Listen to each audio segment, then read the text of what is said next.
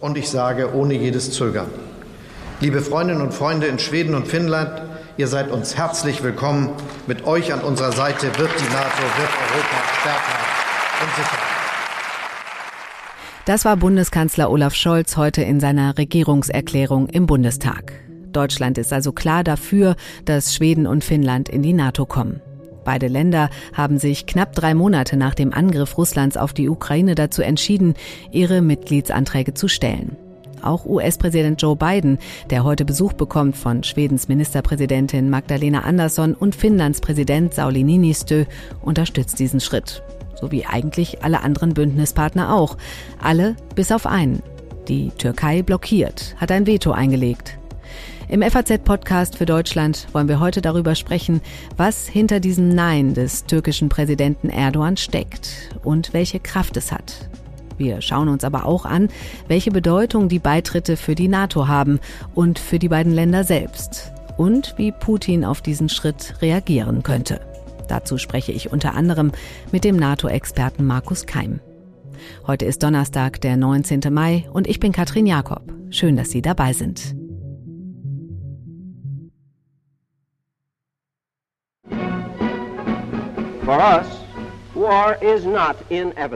Für uns ist Krieg nicht unausweichlich. Menschen mit Mut und Vision können noch immer ihr eigenes Schicksal bestimmen.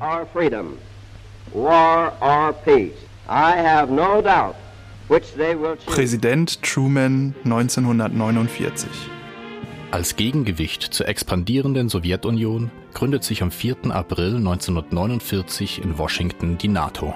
Seit ihrer Gründung mit zwölf Mitgliedern ist die NATO mittlerweile auf insgesamt 30 Mitgliedstaaten angewachsen. Die NATO ist das stärkste Verteidigungsbündnis der Welt. 55 years ago,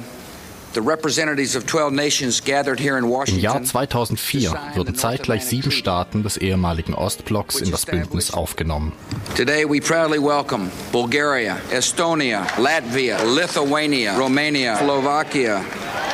And Slovenia. Präsident George W. Bush 2004.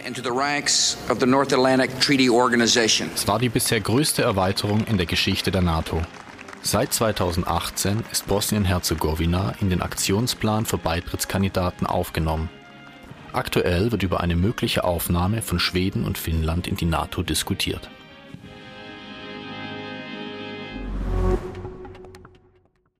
Zuerst bin ich verbunden mit meinem Kollegen Matthias Wisuva. Er ist Skandinavien-Korrespondent der FAZ. Hallo Matthias. Hallo Katrin. Herr Matthias, plötzlich ging alles ganz schnell. Finnland und Schweden wollen Mitglieder der NATO werden, haben gestern offiziell ihre Anträge eingereicht.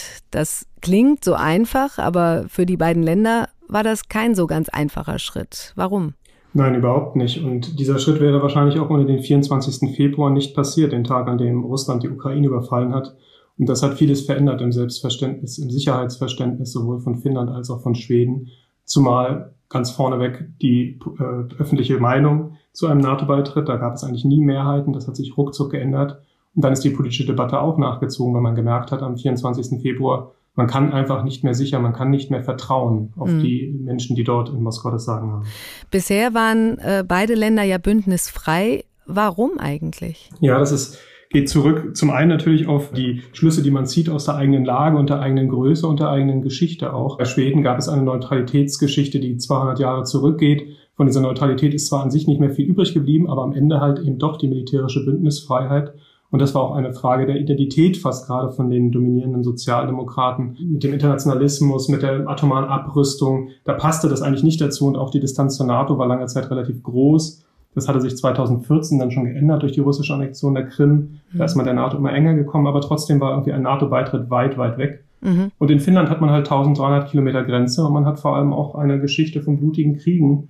Zum Beispiel den Winterkrieg, der sehr, sehr wichtig ist in Finnland vor gut 80 Jahren, wo die Finnen als völlig unterlegenes kleines Land sich mit Mühe und Not äh, Moskau erwehrt haben. Das prägt natürlich das Selbstverständnis und da hat man eben lange Zeit ja auch in der sogenannten Phase der Finalisierung im Kalten Krieg sich ein bisschen zurückgenommen, um Russland nicht zu provozieren. Und in dieser Tradition, in dieser Fortführung war es nicht unbedingt ein Zeichen von guter Freundschaft mit, äh, mit Moskau, dass man nicht der NATO beigetreten ist, sondern auch ein bisschen Einschüchterung. Man wollte halt auch nicht provozieren. Mhm. Aber auch da hat man gesehen, das hilft am Ende alles nichts. Die, die Sicherheit erfordert halt einen weiteren Schritt und das ist die NATO-Mitgliedschaft. Hm. Welche Vorteile versprechen sich beide Länder jetzt konkret von dieser Mitgliedschaft? Artikel 5 ist, glaube ich, die einfachste aller Antworten. Sowohl Finnland als auch Schweden haben viel darauf gesetzt, dass sie über die Europäische Union mehr Sicherheit bekommen. Dort gibt es ja auch einen Beistandsartikel.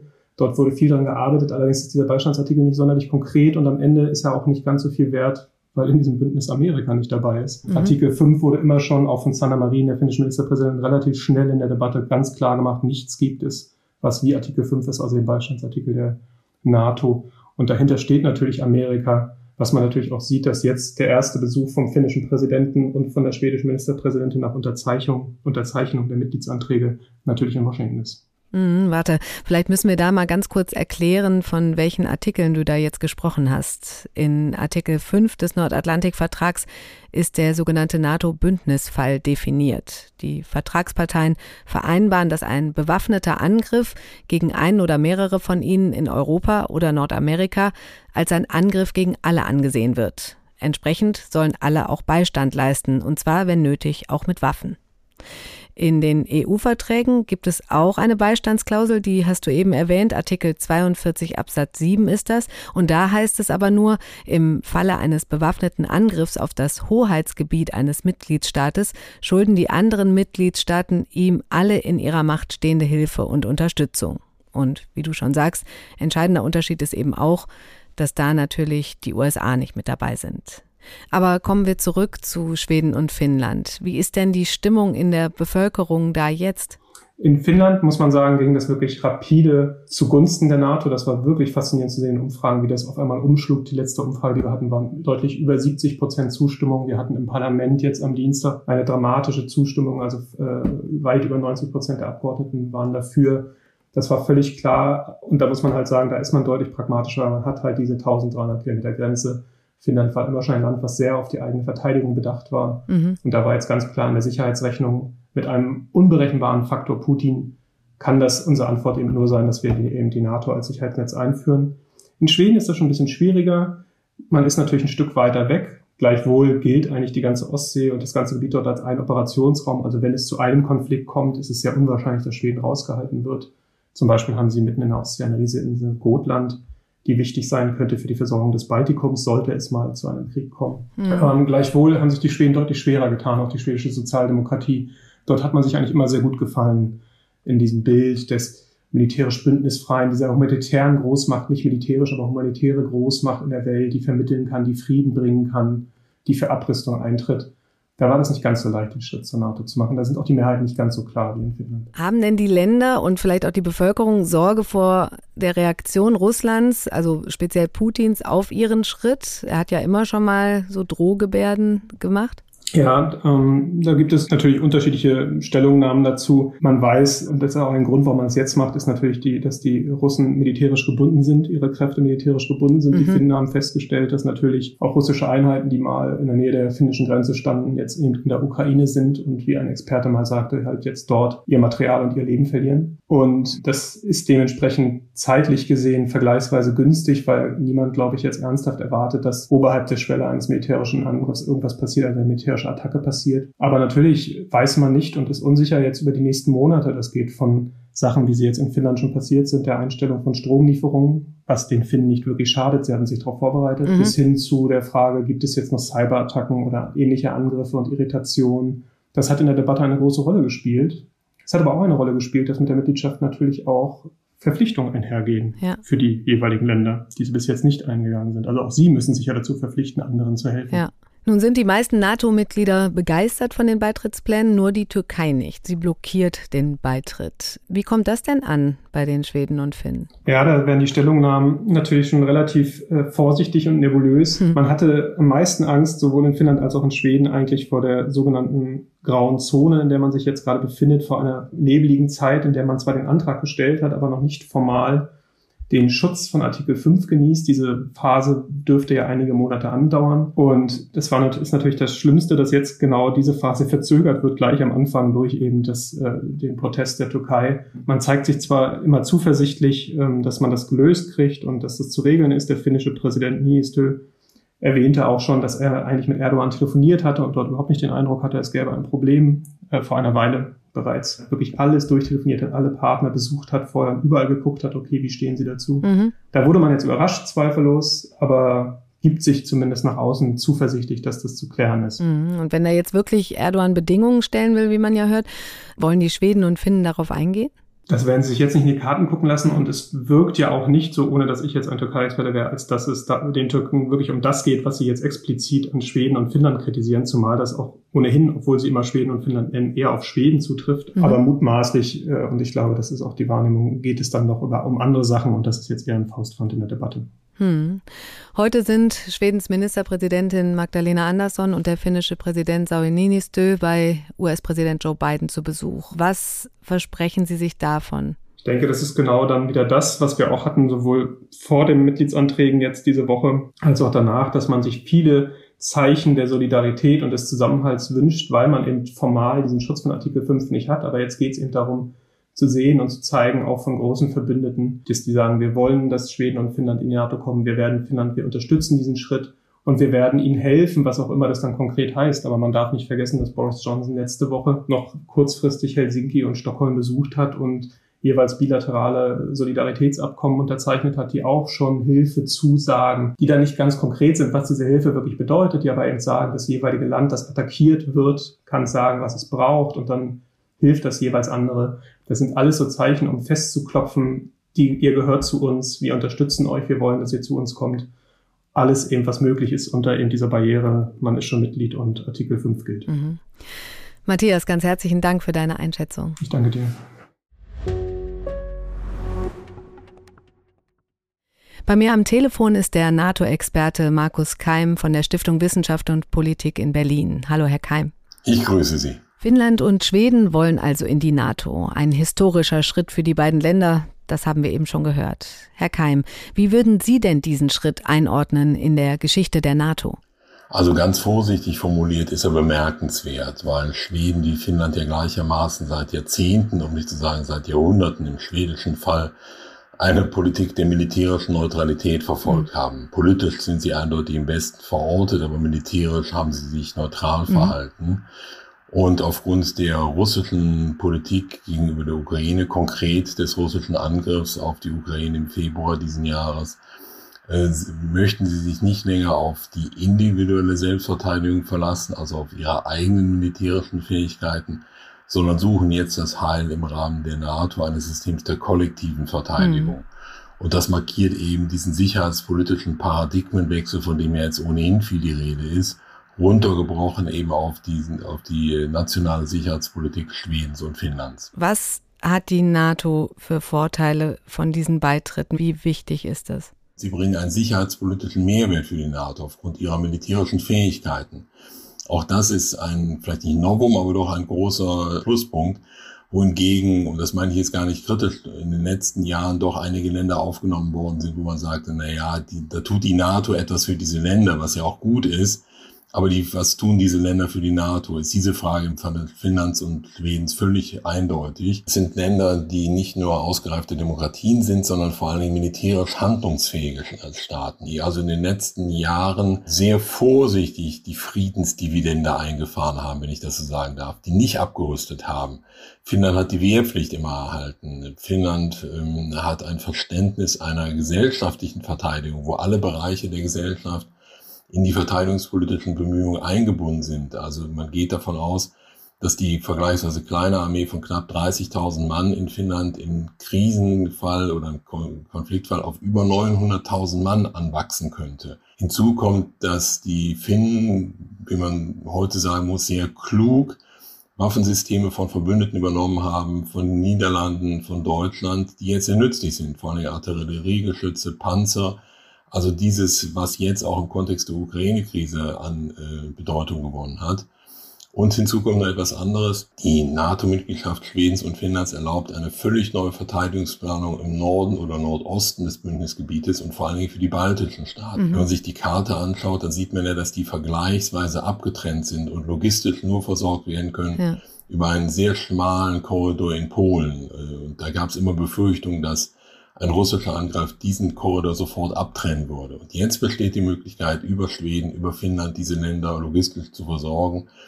äh, Luftpatrouillen für die drei baltischen, drei baltischen Staaten aus Schweden und Finnland zu organisieren. Also eine völlig neue Verteidigungsplanung hm. für dieses Gebiet des Bündnisses. Nun stellt sich die Türkei ja erstmal quer. Was hinter dieser Haltung steckt, darüber spreche ich auch gleich noch mit unserem Türkei-Experten von der FAZ.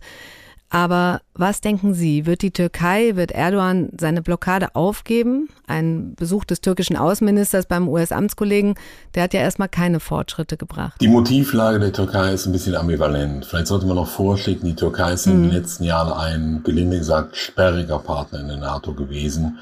Und es gibt eine Vielzahl von bilateralen Konflikten der Türkei mit einzelnen NATO-Mitgliedern, die dann im Rahmen der NATO ausgetragen worden sind. Grundsätzlich hat die Türkei keinen Zweifel an ihrer Verlässlichkeit aufkommen hm. lassen, aber in jeweils sehr spezifischen Einzelfragen ist die Politik doch sehr erratisch und sperrig. Was denken Sie denn jetzt am Ende? Werden die beiden Länder tatsächlich aufgenommen? Wird die Blockade aufgegeben? Also der amerikanische Außenminister Blinken hatte seiner Zuversicht Ausdruck verliehen nach dem Treffen mit seinem türkischen Amtskollegen, dass die Türkei ihre Widerstände ausräumen würde und hm. dass letztlich die Politik der offenen Tür auch weiterhin gelten würde und sozusagen äh, runtergebrochen würde ja. für Schweden und für Finnland. Letztlich ein politischer Kompromiss ist noch nicht erkennbar gewesen. Aber angesichts der zentralen Führungsrolle der USA innerhalb der NATO und der Tatsache, dass die USA diese Norderweiterung der NATO wollen, äh, ohne Wenn und Aber, glaube ich, werden sie auch bereit sein, einen entsprechenden Preis zu zahlen.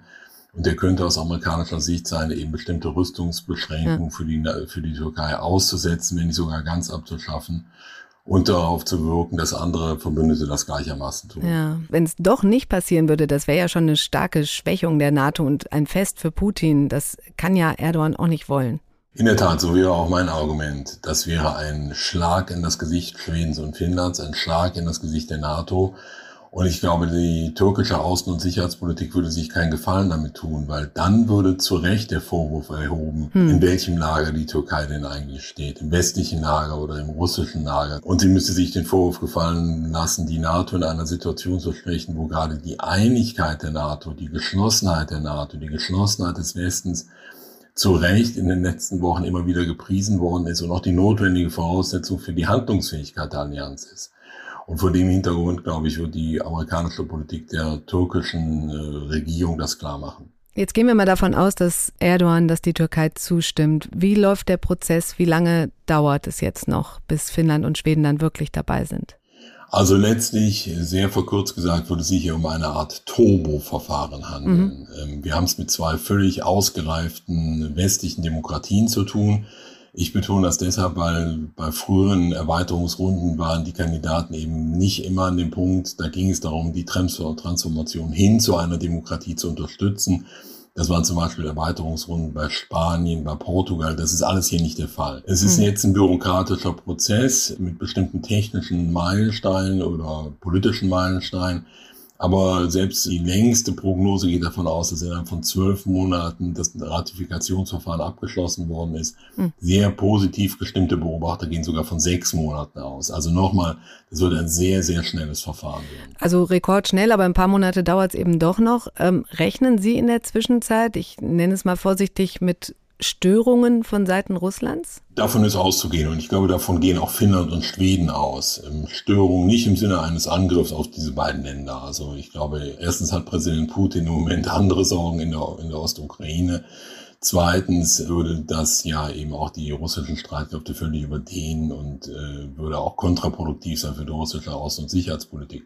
Aber stellen wir uns doch mal vor, Eindringen in den schwedischen Luftraum. Eindringen in schwedische Hoheitsgewässer, mhm. Angriffe auf die Webseite des äh, finnischen Verteidigungsministeriums. Mhm. Und um da Klarheit zu schaffen, hat der sowohl der britische Premierminister jetzt sogar vertraglich geregelt, dass er die beiden Länder in dieser Zwischenphase unterstützen würde.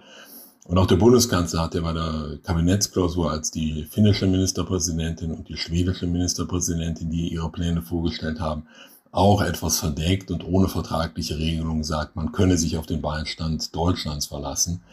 Und ich glaube, das ist auch die Sicht der NATO, mhm. trotz der Tatsache, dass die beiden noch nicht Mitgliedstaaten im engsten Sinne sind und dementsprechend die Beistandspflicht äh, rechtlich noch nicht greift, bin ich relativ sicher, dass die NATO diese beiden Staaten bei einem Angriff, von dem ich ohnehin nicht ausgehe, oder bei einer territorialen Streitigkeit weiter unterstützen würde. Wenn die NATO quasi äh, den beiden zur Hilfe eilt, wenn etwas passieren sollte, äh, wie müsste man sich das vorstellen? Wie weit würde man da gehen? Dann würden sie bei einem Angriff unterstützt, so wie jetzt die Ukraine gemäß Artikel 51 der UN-Charta, der regelt ja die individuelle Selbstverteidigung von Staaten in der internationalen Politik.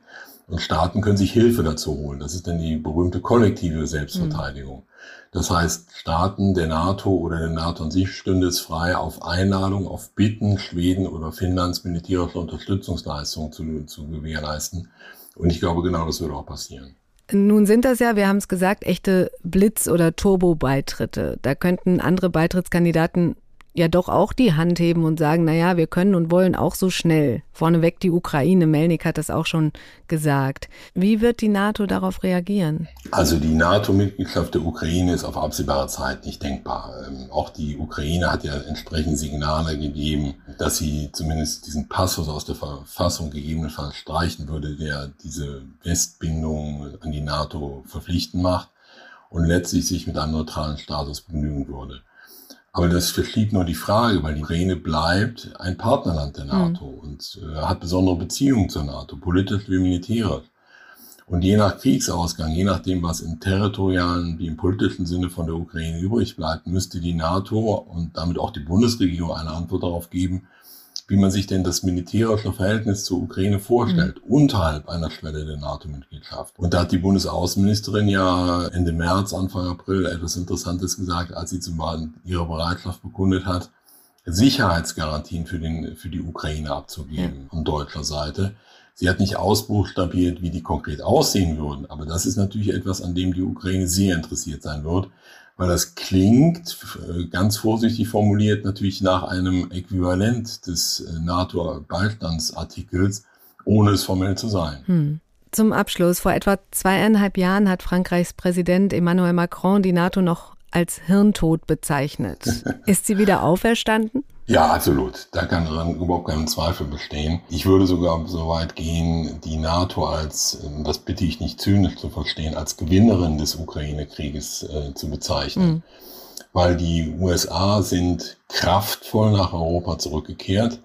Das muss man immer wieder in Erinnerung rufen. Die Prioritäten der Regierung Biden lagen eigentlich ganz woanders. Mhm. Vielleicht liegen sie so noch ganz woanders im indopazifischen Raum in der Auseinandersetzung mit China. Und dennoch sind die USA willens und in der Lage, in wenigen Wochen 11.000 zusätzliche Soldaten nach Europa zu bringen, 4 Milliarden US-Dollar Hilfen an die Ukraine zu geben. Das ist ein klares Bekenntnis der USA zur euroatlantischen Sicherheit und zur NATO. Und wenn es eines Impulses bedarf hätte, äh, die NATO zu wiederbeleben mhm. oder zu, äh, ja, wiederbeleben ist der richtige Ausdruck, dann stellen wir fest, ist der jetzt erfolgt und gerade der französische Präsident, der die NATO als Hirntod im, Herbst 2019 charakterisiert hat, beteiligt sich jetzt gerade mit 1000 französischen Soldaten, die nach Rumänien verlegt werden, an der Rückversicherungspolitik der NATO. Und das, das würde er nicht tun, wenn er den NATO-Rahmen nicht für notwendig ja. und fruchtbar erachten würde. Also lange Rede, kurzer Sinn, die NATO ist stärker denn je. Herr Keim, ich danke Ihnen ganz herzlich für das Gespräch. Sehr gerne. Bei mir im Studio ist jetzt unser Türkei-Experte Rainer Hermann. Hallo, Herr Hermann. Hallo, Herr Jakob. Herr Hermann, die Türkei ist das einzige Land, das die Beitritte blockiert. Erdogan hat sein Veto eingelegt. Sie kommen gerade frisch aus der Türkei. Wie ist denn die Stimmung dort angesichts dieses Vetos von Erdogan? Der Präsident bekommt Beifall von allen Seiten. Erdogan scheint den richtigen Ton getroffen zu haben. Er wird gefeiert als einer, der der Türkei wieder Geltung auf der Weltbühne verschafft hat, äh, dessen Stimme gehört wird und der der Türkei eben äh, einen Einfluss verschafft hat. Und nachrangig ist dann das Thema, ist das Verhalten der Türkei richtig? Äh, muss man nicht in einer Zeit, in der die Existenz von Staaten auf dem Spiel steht, mehr Solidarität zeigen? Das ist nicht das Thema, sondern gefeiert wird der Staatsmann Erdogan. Damit hat er ja eins seiner Ziele würde ich mal sagen, erreicht, wenn ich das richtig einschätze. Aber was, was treibt ihn denn an? Welche Motive hat er, sich da jetzt so gegenzustemmen? Präsident Erdogan nimmt äh, den, die NATO-Norderweiterung als Gelegenheit wahr, um alte Anliegen der Türkei wieder aufzugreifen. Verschiedentlich hat er dazu die NATO benutzt. Ich erinnere daran 2009, als der Däne Rasmussen zum Generalsekretär der NATO gewählt wurde, hatte auch die Türkei ein Veto zunächst eingelegt, weil aus Dänemark damals ein äh, PKK-naher Sender gesendet hat. Oder im Jahr 2020 hat ebenfalls äh, Erdogan zunächst die Verteidigungspläne der NATO im Polen und Baltikum äh, deswegen blockiert, weil er damit ähm, die Kurdenpolitik dieser Länder kritisieren wollte. Mhm. Jean Asselborn, Luxemburgs Außenminister, der hat von einer Basar-Mentalität gesprochen. Denken Sie auch, dass Erdogan nur feilschen will? Es geht ihm auf jeden Fall darum, Ziele zu erreichen. Er äh, steht der NATO ja nicht grundsätzlich äh, negativ gegenüber. Er hat beispielsweise die, äh, die, die Osterweiterung der NATO äh, äh, durchaus unterstützt. Es geht ihm darum, das Thema Kurden, das für die Türkei nun das überragende sicherheitspolitische Thema ist, hier als Karte einzusetzen. Adressaten sind zum, auf der einen Seite die Vereinigten Staaten, aber auf der anderen Seite auch die europäischen NATO-Staaten, nicht nur nur Finnland äh, und Schweden. In, bei den Vereinigten Staaten geht es äh, um die Beschaffung des äh, Kampfflugzeuges F-16, das äh, Washington bislang nicht an die Türkei liefern wollte. Es geht aber vor allem, und das gilt nun für die ganzen NATO-Staaten, um das Verhältnis anderer Verbündeter zu der nordsyrischen kurdischen Miliz äh, JPG, die eine Schwesterorganisation der äh, PKK ist und die wiederum in der Türkei nicht unter Türkei als Terrororganisation gilt. Äh, und gerade in der aktuellen Debatte sieht man, wie tief die Türkei in Syrien verstrickt ist und wie, wie, wie groß äh, die Gefahr ist, die die Türkei aus äh, Syrien fürchtet. Hm. Glauben Sie denn, dass er jetzt am Ende dann doch äh, zustimmt, dieser Norderweiterung? Und wenn ja, wird er Bedingungen dafür stellen? Nun, er pokert hoch. Denn wer so ein Thema, das äh, dermaßen als Teil der Staatsräson gilt in der Türkei, wer das so weit in den öffentlichen Diskurs vorschiebt, kann nur zurückstecken, wenn er Erfolge erzielt bei seinem Falschen. Und wenn er die nicht erzielen sollte, würde er sein Ge Ge äh, Gesicht verlieren. Das wäre schwer in einer Zeit, in der der Wahlkampf allmählich Gestalt annimmt. Und Erdogans Popularität leidet schwer unter der aktuellen Wirtschaftskrise. Das heißt, er muss jetzt außenpolitisch punkten, um diese Wirtschaftskrise zu verdrängen. Er muss also Erfolge auf, äh, erzielen. Das könnte beispielsweise sein, dass ähm, die Vereinigten Staaten und die europäischen Verbündeten ihre Zusammenarbeit mit der JPG anders definieren oder sogar ganz einstellen. Denn diese JPG ist für die Türkei ein regelrechtes Ärgernis geworden. Je mehr sich Russland militärisch aus äh, Syrien zurückzieht, desto mehr kann diese JPG das Vakuum füllen. Und diese JPG liefert sich mit der türkischen Armee, die Teile Nordsyriens besetzt, regelrechte Gefechte, mhm. die wiederum verhindert, dass diese Teile als sichere Zonen, als Safe Zones ausgewiesen werden können. Aber gerade in diese Zonen will Erdogan die syrischen Flüchtlinge aus der Türkei mhm. nach Syrien zurückschaffen. Und das ist unter diesen Bedingungen nicht möglich. Mhm. Und hat er denn Chancen, seine paar seiner Ziele durchzusetzen? Was meinen Sie? Nun, gestern Abend hat der türkische Außenminister Mevlüt Çavuşoğlu in äh, New York mit seinem amerikanischen Amtskollegen Anthony Blinken gesprochen und nach diesem Treffen hat er gesagt, wir haben Fortschritte erzielt mhm. in Sachen F-16 mhm. und das ist schon mal ein zumindest ein Etappenziel. Das wird ein hartes Falschen, das äh, wird ein langer Weg sein, also keine schnelle Norderweiterung. Wenn Erdogan tatsächlich dieser Norderweiterung nicht zustimmen äh, sollte, dann hätte er sich jedoch weitgehend aus dem Konsens der westlichen Staaten verabschiedet. Und das muss ihm klar sein, dass er dann kaum mehr Unterstützung aus dem Westen hat. Andere, auf der anderen Seite, wir fordern Solidarität von der Türkei. Die Türkei selbst sagt wieder, wir sind in der Vergangenheit, gerade in der Kurdenfrage, immer wieder im Stich gelassen worden. Uns ist diese Solidarität versagt geblieben. Und da zeigt sich wiederum, dass wir die Situation der Kurden in der Türkei anders einschätzen, als es die Türkei tut. Die PKK gilt bei uns genauso äh, wie in allen anderen Ländern der, der EU als eine Terrororganisation. Da ist man nicht naiv, sondern, sondern geht gegen diese vor. Nur besteht eine große Differenz in der Frage, was ist justiziabel, was kann in einem Gericht als Beweis vorgelegt mhm. werden. Und da ist das Misstrauen gegenüber der türkischen Justiz eben, eben groß. Und da haben wir eine andere Einschätzung, wer tatsächlich als PKK-Mitglied identifiziert und verurteilt werden kann. Hm. Nun gab es ja schon öfter mal so Situationen, wo Erdogan, ich sag mal, aus der Reihe getanzt ist. Kann er denn noch als verlässlicher Partner gesehen werden? Das ist er seit Jahren nicht mehr, sondern er ist jemand, der sehr impulsiv handelt, der sehr stark nach seinem Bauchgefühl äh, handelt. Und das ist im Wesentlichen nach innen äh, ausgerichtet. Er will in der Türkei als starker Mann gesehen werden und das, das äh, wird er nach wie vor. Und er steht vor einer wichtigen Wahl, die könnte noch dieses Jahr stattfinden. Sie muss spätestens im Juni kommenden Jahres stattfinden. Und das wird die eine entscheidende Wahl. In der Vergangenheit hat Erdogan die allermeisten Wahlen sehr lässig gewonnen. Bei dieser Wahl droht ihm, dass er äh, nicht bestätigt wird äh, mit an den Konsequenzen, wenn er aus dem Amt ausscheidet, wird es Verfahren gegen ihn geben wegen Unregelmäßigkeiten. Es gibt große Vorwürfe gegen ihn wegen Amtsmissbrauch, wegen äh, Bereicherung im Amt.